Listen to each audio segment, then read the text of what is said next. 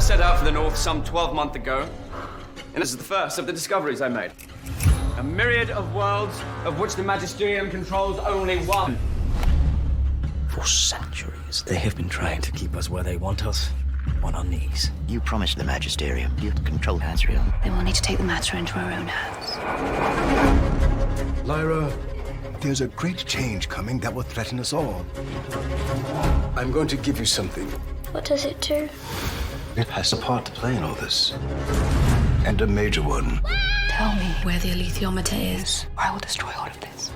Bonjour à toutes, bonjour à tous. Je suis Justine Breton, maître de conférence en littérature française à l'Université de Reims-Champagne-Ardenne, et je vous remercie de m'accueillir dans vos oreilles. À l'occasion de ce calendrier de l'Avent pour spoilers, je tenais à vous parler d'une série qui me tient beaucoup à cœur, à savoir His Dark Materials, à la croisée des mondes. Il s'agit d'une série britannique de fantasy, adaptée de euh, la trilogie de romans de l'écrivain anglais Philip Pullman, publiée en version originale entre 1995 et 2000 sous le titre His Dark Materials, et rapidement traduite en français sous le titre À la croisée des mondes. La série a été créée par euh, BBC One et HBO et est diffusée en France sur la plateforme OCS. Elle a été créée à partir de 2019. On compte pour le moment euh, deux saisons, les deux premières saisons adaptant globalement les deux premiers euh, tomes de la trilogie de Pullman. Et on attend, avec impatience, une troisième et probablement dernière saison qui paraîtra en 2022. De quoi parle His Dark Materials à la croisée des mondes? C'est l'histoire de Lyra et de Will,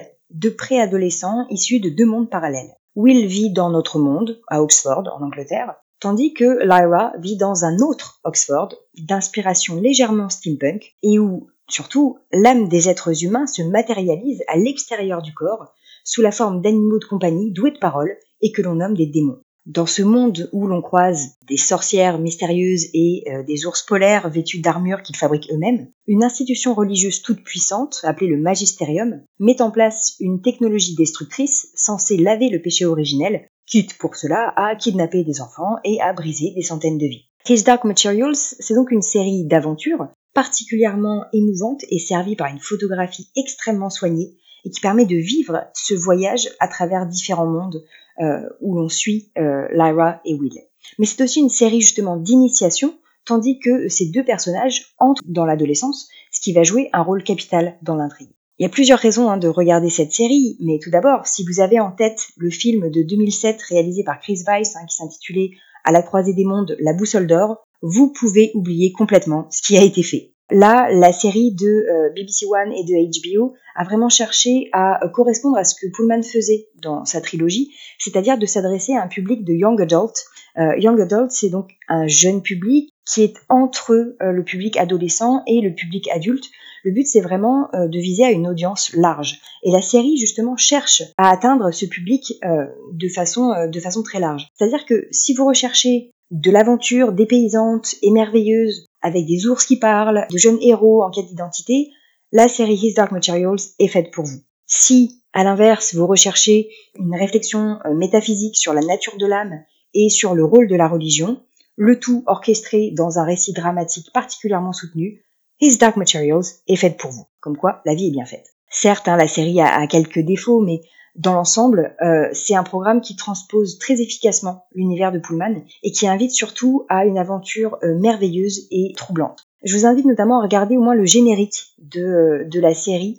la bande originale a été créée par, par Lorne Balfe, à qui on doit notamment la musique de plusieurs jeux Assassin's Creed et plus récemment des films Black Widow et The Tomorrow War. mais le générique est, est vraiment très beau, très poétique. Et au passage, il vous rappellera peut-être le générique de la série Foundation hein, qui vient de sortir et dont vous pourrez s'étonner un petit peu de euh, la proximité, que ce soit euh, esthétique ou musicale. Je garde le meilleur pour la fin, mais s'il faut une raison de regarder cette série, c'est peut-être sa distribution, puisqu'on a quand même un casting de rêve avec euh, des grands noms hein, comme Bruce Wilson qui joue Mrs. Coulter, James McAvoy qui joue Lord Asriel. On retrouve aussi avec grand plaisir Lynn Manuel Miranda dans le dans le rôle de Liz Crosby. Euh, mais je pense que la vraie euh, le vrai euh, trésor de cette série, c'est l'interprète de Lyra, Daphne Keane, qui est une excellente comédienne un duo de de ses 16 ans. Pour prolonger, une fois que vous aurez dévoré la série et que vous attendrez impatiemment la saison 3, je précise que Pullman est en train de publier une deuxième trilogie pour faire suite à La Croisée des Mondes, hein, qui s'intitule The Book of Dust, ou la trilogie de la poussière. Et tant qu'on est dans les prolongements, si ce n'est pas encore fait, allez voir le chef-d'œuvre Logan de 2017 qui marquait justement les débuts cinématographiques de Daphne Keane. Je profite de cet enregistrement pour remercier Guillaume et Briac pour leur podcast et je vous souhaite à toutes et à tous d'excellentes fêtes de fin d'année. À bientôt!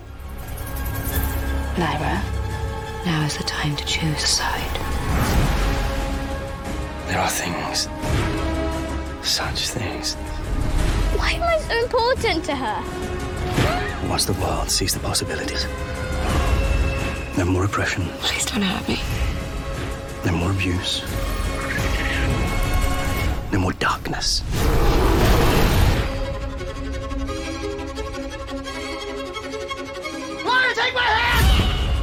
The fate of more than this world depends on her.